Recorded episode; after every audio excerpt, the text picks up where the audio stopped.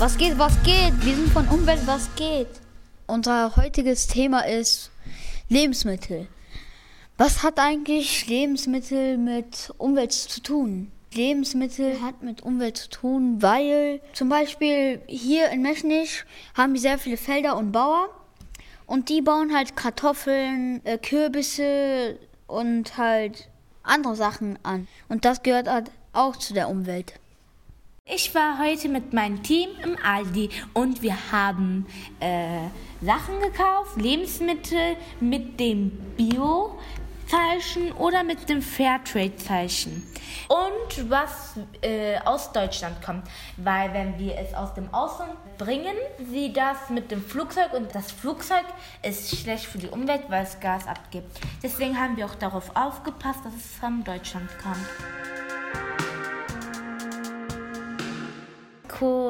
Und dann gibt es noch Wirsing, Lauch und äh, Kartoffeln und Zwiebeln, Rotzwiebeln, Äpfel und ja, das war's. Das könnt ihr euch alles im Lebensmittelmarkt hier in Deutschland kaufen.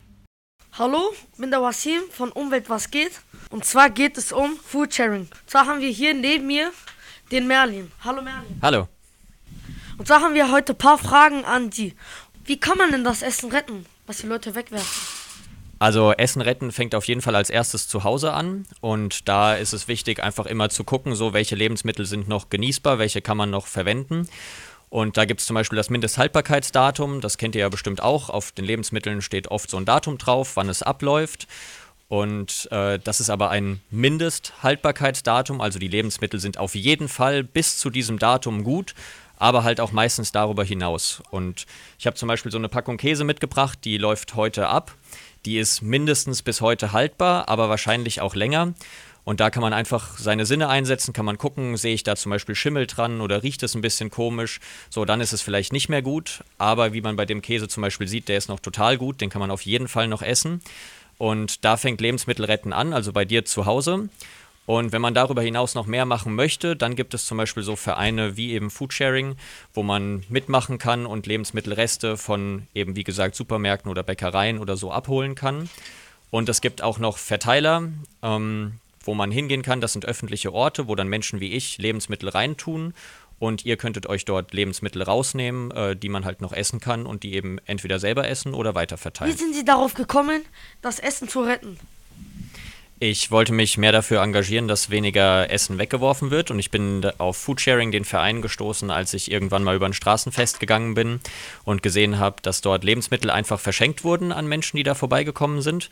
Und ich habe mich gefragt, so warum Lebensmittel verschenkt werden, weil normalerweise muss man sie ja kaufen. Und bin dann mit den Leuten ins Gespräch gekommen und äh, da haben sie mir erklärt, was Foodsharing ist und was der Verein macht. Äh, Foodsharing kümmert sich darum, dass weniger Lebensmittel von Supermärkten, Bäckereien, Wochenmärkten, Restaurants, Cafés in der Mülltonne landen und gibt das stattdessen an die sogenannten Food Saver, die das dann wiederum einfach an Menschen verteilen. Und so landen dann Lebensmittel nicht in der Tonne, sondern werden noch gegessen, solange sie noch äh, solange man sie noch verzehren kann. Warum sollte man denn das Essen retten? Ich fand das voll gut, dass in dem Intro schon gesagt wurde, dass ja zum Beispiel Flugzeuge nicht so gut für die Umwelt sind. Und das ist bei Lebensmitteln ganz genauso. Alle Lebensmittel, die produziert werden, werden ja mit Energie, mit Wasser ähm, und auch mit Arbeitskraft hergestellt.